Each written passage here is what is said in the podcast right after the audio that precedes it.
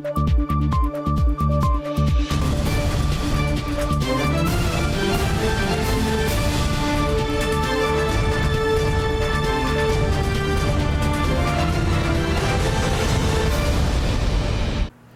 时刻带您迅速掌握潮流趋势，欢迎收看《财经趋势四点零》，我是赵廷玉。首先带您看到第二届台美经济繁荣伙伴对话，十一月二十三号登场。这次呢聚焦产业合作，尤其是半导体领域。另外呢，会议一大重点就是美台共同应对中共经济胁迫。第二届台美经济繁荣伙伴对话，台湾时间二十三号上午七点以线上方式举行，为期五个小时的会谈，双方互动热烈。美方代表由主管经济能源领域的国务院次卿费南德兹领衔，台湾方面代表为经济部长王美花与科技部长吴振中、外交部国发会及卫福部官员，促进半导体生态系发展着手，来支持半导体产业供应链韧性。啊，这一阵以来半导体的这个供应上的瓶颈。好，那所以对于怎么样呃建立这个长期的跟呃盟友的合作，或者美国在啊建立自己的能力等等两方面怎么样来进行？那呃，所以也提到这个长期的合作的关系。台美共同检讨提高关键半导体供应链韧性，还有医药产业、干净能源、电动车产业合作交流。尤其近期中共在国际间动作频频，台美特别谈到应对违反国际贸易规则行为，共同就对抗经济胁迫交换意见。对于呃有些国家都会受到这样的胁迫的问题哈，来交流资讯。那我们都共同认为，呃，所有的国家、所有的经济体哈。都不应该受到这样的一个外部胁迫。那当然，大家也都看到最近的。例子就是立陶宛哈，那美方也对立陶宛的决定，还有欧盟对立陶宛的决定呢，也都表达了这个支持。外界关注来珠公投以及台湾加入 CPTPP 是否纳入讨论。不过王美花表示，此次会谈主要是产业合作交流，并未涉及。科技部长吴振中表示，二零二二年年中，台北也将举办首场实体科学与技术会议，在供应链上游领域共同交流，是本次会谈最大成果。新台电视高技能沈维彤，台湾台北报道。美光科技跟联电宣布达成全球和解协议，将各自呢撤回向对方提出的诉讼。联电将向美光一次性支付和解金，声明也提及双方未来将共创商业合作机会。联电则表示呢，支付多少和解金没有办法透露，但是对财务无重大影响。这起牵涉美中科技保卫战的官司也宣告落幕。美光科技与联电二十六号宣布达成全球和解协议，各自撤回向对方提出的诉讼。联电将一次性支付和解金给美光科技，不过金额不愿透露。联电强调对财务并无重大影响。二零一七年二月，美光在台湾提告联电，控告联电协助福建晋华窃取美光低润制程。美光跳槽到联电的三名员工窃取美光机密资料，并将这些机密转移给晋华。二零一七年十二月，美光在美国对联电以及福建晋华提起诉讼。二零一八年初，联电在中国大陆控告美光侵权，双方战火还延烧到国家层级。美国司法部起诉福建晋华和联电共谋窃取美光商业机密。Theft of trade secrets from Micron worth up to 8.75 billion dollars. The Taiwan Defendant Company then partnered with a Chinese state owned company so that ultimately China could steal this technology from the United States and then use it to compete against us in the open market. This is a brazen scheme. 针对美国司法部的控告，联电去年底已经对窃盗商业秘密罪表示认罪，与美国司法部达成和解，被罚款六千万美元。约新台币十七点三三亿元，而福建晋华以及三名被告的刑事诉讼继续进行。联电与美光达成全球和解协议，代表双方数年来的缠讼正式落幕。联电今天股价开盘大涨约百分之二点五，而声明中也提及双方将共创商业合作机会。外界解读联电后续可能到美国布局投资。新唐人的电视林家伟、张元婷整理报道。再来看到台积电将与日本 Sony 集团在日本熊本县合作新建半导体工厂。日本经济产业大臣二十四号呢视察了工厂预定地，而日本政府将编列六千亿日元追加预算来支持半导体设厂，其中的四千亿日元呢将用于补助台积电。台积电排版赴日设立晶圆制造厂，预计于二零二二年开始建厂，规划以二十二至二十八纳米特殊制程为主，将于二零二四年量产。日本经济产业大臣秋生田光一二十四日前往台积电设厂预定地熊本县和相关人士会谈。先端半導体工場は単に工場を建設するだけでは動きません。必要な人材の確保や地場産業との連携などについてもしっかりと進めていくことが必要だと。会談结束后，鸠生田前往熊本县菊阳町的索尼半导体制造熊本科技中心视察，并参观一旁台积电设厂用地的情况。 熊本県では半導体受託生産の世界最大手台湾の TSMC がソニーグループと共同で半導体製造工場を建設する予定です。設備投資額はおよそ8000億円で政府は数千億円規模の支援を想定しています。日本经济新闻报道，日本政府将在二零二一年度追加预算案编列六千亿日元，支持先进半导体制造商在日本设厂。台积电将获得其中的三分之二，约四千亿日元，折合新台币约九百六十七亿的补助。其余的两千亿日元将考虑用于支持美国的美光科技及日本海峡的设厂经费。美光以及监管尔必达存储器在广岛县的工厂生产先进的低润晶片。凯霞在日本拥有先进的 NAND 快闪记忆体工厂，其三重县的新厂房正在建设中，最快于明年投产。该笔六千亿日元基金将涵盖数年的补贴。首相安田文雄曾对日媒表示，虽然台积电成为话题，但重要的是扩大私营部门的各种可能性，包括吸引美国半导体制造商等。新航亚太电视叶恩杰编译。好，接着关心韩国三星电子在美国的第二座晶圆代工厂二十三号呢，确定落脚美国德州泰勒市。去年台积电呢也在美国设立新厂，有分析指出了两家半导体大厂呢锁定的客户都是苹果、辉达、高通等美系业者，预料台积电跟三星将会迎来新一波的抢单大战。After a thorough and comprehensive search, Samsung has chosen Taylor, Texas as the site. of its new state-of-the-art semiconductor chip fabrication plant. 韩国三星电子在美国的第二座晶圆代工厂，二十三号落脚德州泰勒市。德州州长艾伯特开心地宣布这一消息。Importantly, this project will create more than 2,000 jobs and will have an initial capital investment of 17 billion dollars. This is the largest foreign direct investment in the state of Texas ever. 根据三星集团发出的新闻稿，新厂将在二零二二年上半年动工，目标在二零二四年下半年投入运营。产品将针对行动装置、五 G、高效能运算和人工智慧等领域。值得注意的是，去年五月，台积电也宣布在美国亚利桑那州凤凰城投资一百二十亿美元，设立五纳米十二寸晶圆厂，同样预计二零二四年量产。有分析指出。台积电和三星锁定的客户都是苹果、高通、辉达、超维等美系业者。预料台积电和三星将在高阶制程进行新一波对决。新唐人亚太电视张麒麟综合报道。好，接着带您看到这一周的财经趋势短波。全球晶片荒下，台湾寻求跟东欧三国斯洛伐克、捷克和立陶宛讨论半导体晶片业务合作。目前，欧盟委员会倡议界立法提升欧洲晶片生产能力，准备好让台湾也参与。美国商务部再次将十四家涉及协助中共军方进行量子运算应用的公司列入技术出口禁止清单内，避免美国境内技术被用于危害国家安全。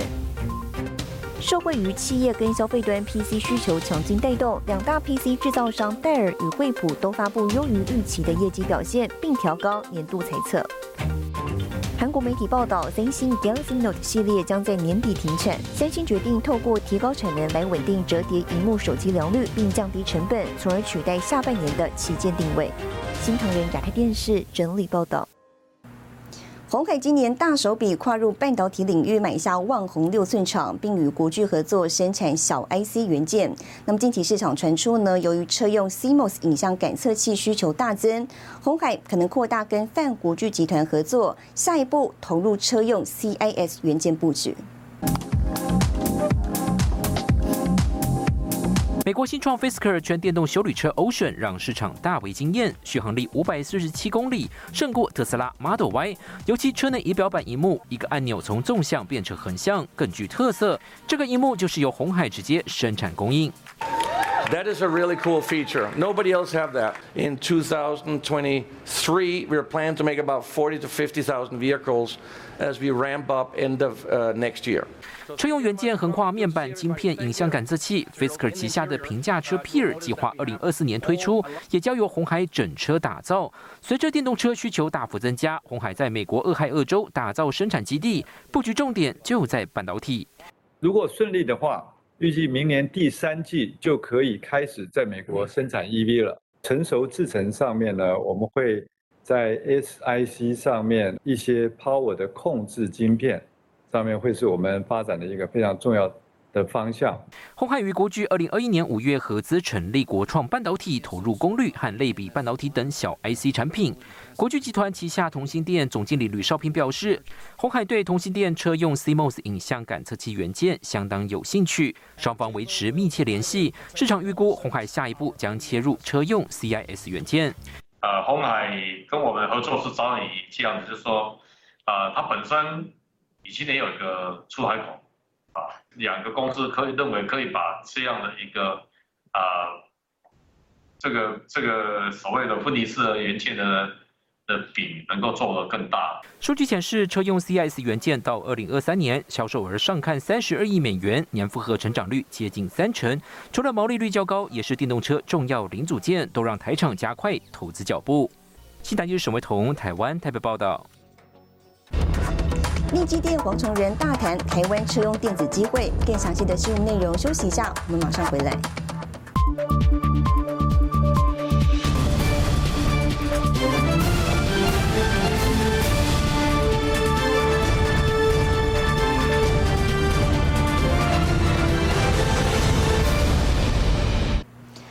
来，美中科技战持续。美国贸易代表戴奇结束亚洲行，针对美国反对晶片大厂 SK 海力士将尖端半导体设备引进中国无锡厂一事呢，戴奇说了，知道韩方困难，但是面对中国问题，必须携手解决。Washington recently stopped a South Korean microchip maker from shipping advanced equipment to its factory in China.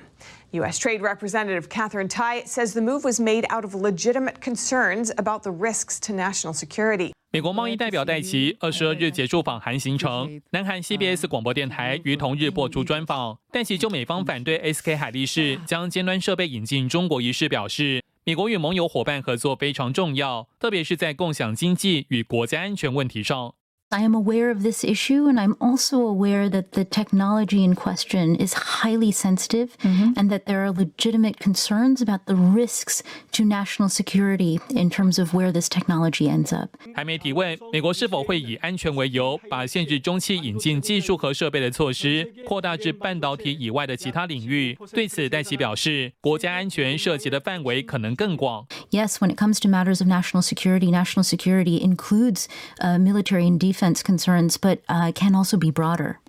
SK 海力士原本打算在中国江苏无锡厂引进荷兰艾斯摩尔极紫外光设备。但遭美国因相关设备恐遭中共用于增强军事力量而反对，扩产计划陷入焦灼。执行长李习熙早前表示，该公司将与利益相关各方合作，明智应对问题。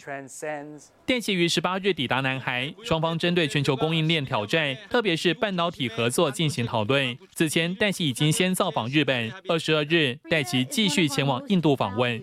新唐亚太电视叶恩杰编译。接下来带你浏览这一周的重要财经数据。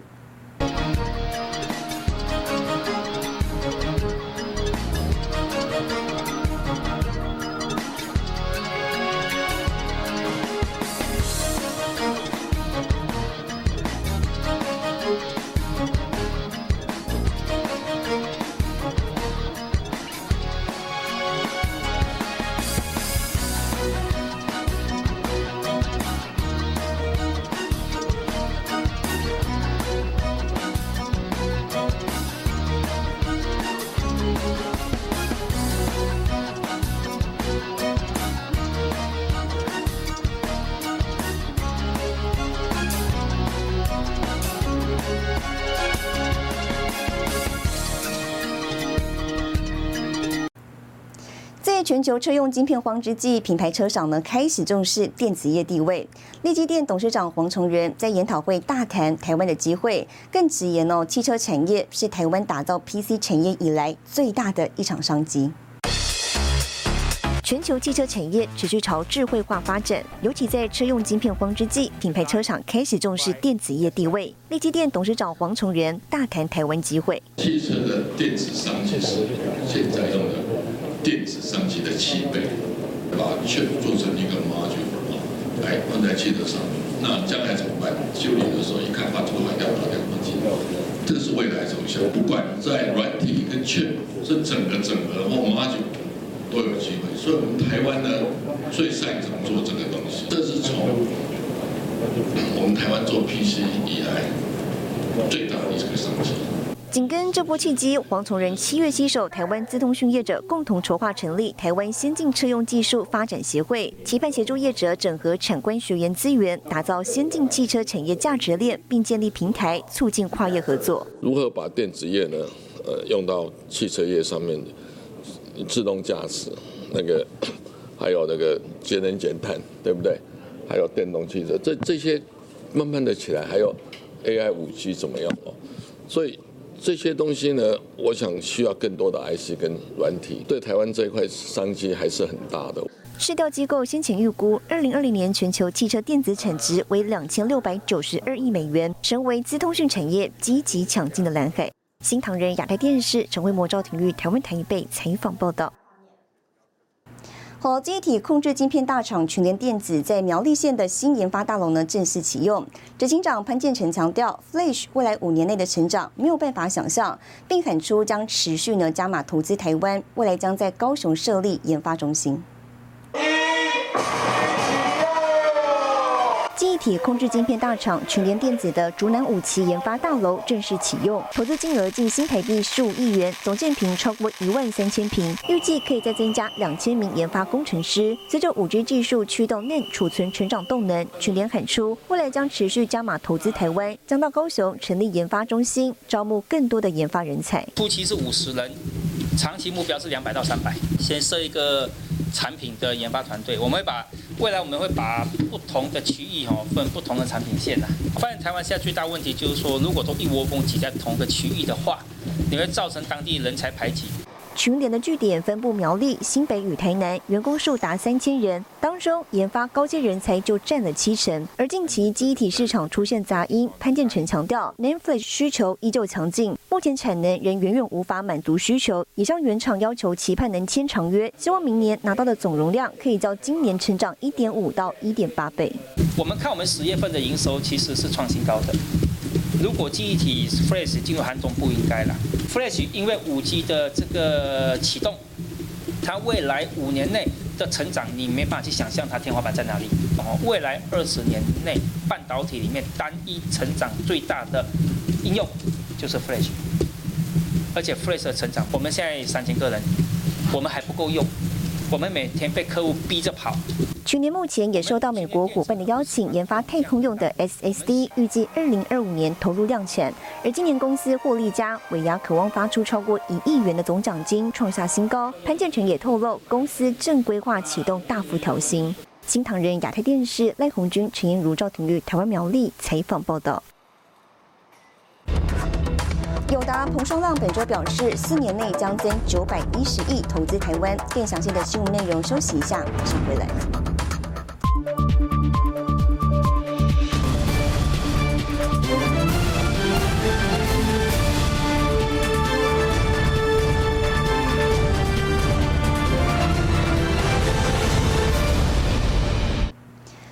来，面板大厂友达持续扩充产能。董事长彭双浪表示，已经承诺台湾政府在未来四年会加码投资台湾。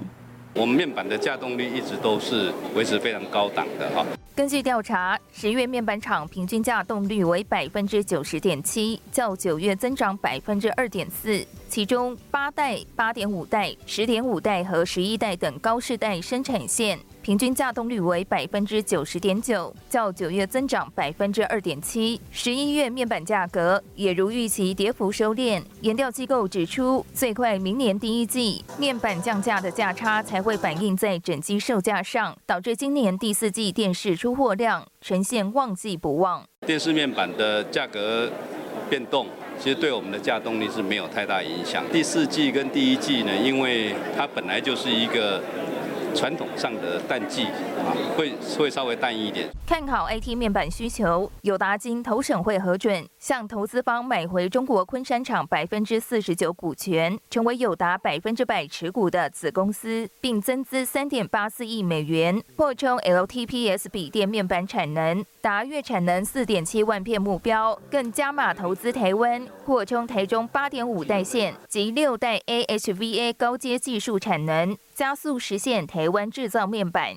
友达承诺政府在未来的四年，我们会在台湾增加九百一十亿的投资。啊，那这个只是一个基本的数字。呃，我想投呃，我们也会尽量去争取这个投资环境的改善，让我们。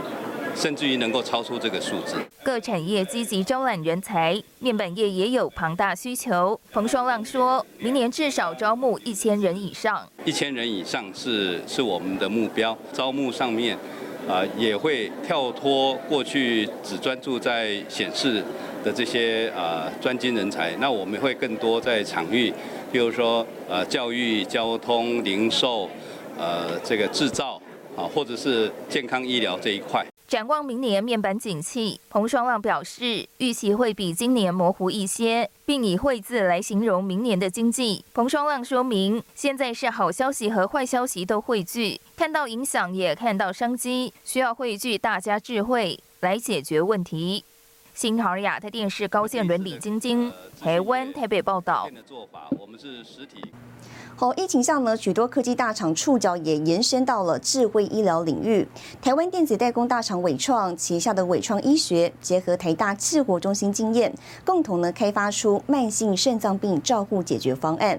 董事长黄博团表示，台湾有很好的发展机会，相信能够激发更多人才加入。医疗体制的压力很大。哦，然后医疗人员的不足，那我想科技在这上面其实都可以做一些帮助。疫情发生后，全球医疗体系紧绷，电子代工大厂伟创近五年积极投入智慧医疗领域，建构数位平台，并运用设计思考，结合台大智活中心经验，共同开发出慢性肾脏病照护解决方案。云端化、人工智慧的提醒，减轻医护人员的工作负担。大家谈慢慢迈向老老年化嘛，哈，但是这些老年化，我其中我也是其中一个啊。我们现在想做的是在健保资料前面那一套所谓健康的资料的一个规划跟呃政策。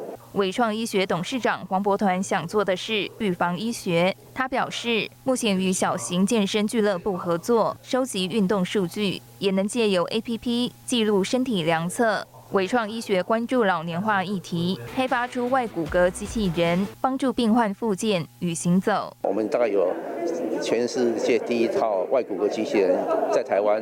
那目前我们也在日本跟东南亚，像马来西亚跟日本，我们都有一个体验中心。我们希望能够把它带出去。根据资料，二零二一年全球智慧医疗市场规模达一千八百四十亿美元，预估二零二五年成长到两千七百六十亿美元。台湾 ICT 产业发展成熟，各大厂触角延伸其他领域，开拓产业新蓝海。智慧医疗被视为未来的兵家必争之地。医疗产业这是一个。大家差不多起始点，那台湾更好的是，因为台湾有很强的 ICT 这种技术跟啊制造，还有研发研发的人员，所以我相信啊这个场域持续的发展，我会能够激发更多的呃人才进来。疫情唤起各界对医疗的重视，包括国际科技大厂 IBM、Watson、Google、微软等都纷纷投入。台湾 PC 品牌华硕、宏基也积极研发 AI 系统，走进 AI 医学影像判读领域。代工厂广达、人保、伟创等则抢进精准医疗、保健及医材领域。新桃儿亚太电视林家伟、李晶晶，台湾台北报道。好，带您看到下周有哪些重要的财经活动。十一月三十号，欧元区核心通膨年率初值；十一月三十号，第一金星光金法说会；十二月一号，澳洲公布第三季 GDP 年率；十二月一号，美国 ISM 公布制造业采购经理人指数。谢谢您收看这一周的财经趋势四点零，我是赵廷玉，我们下周再见。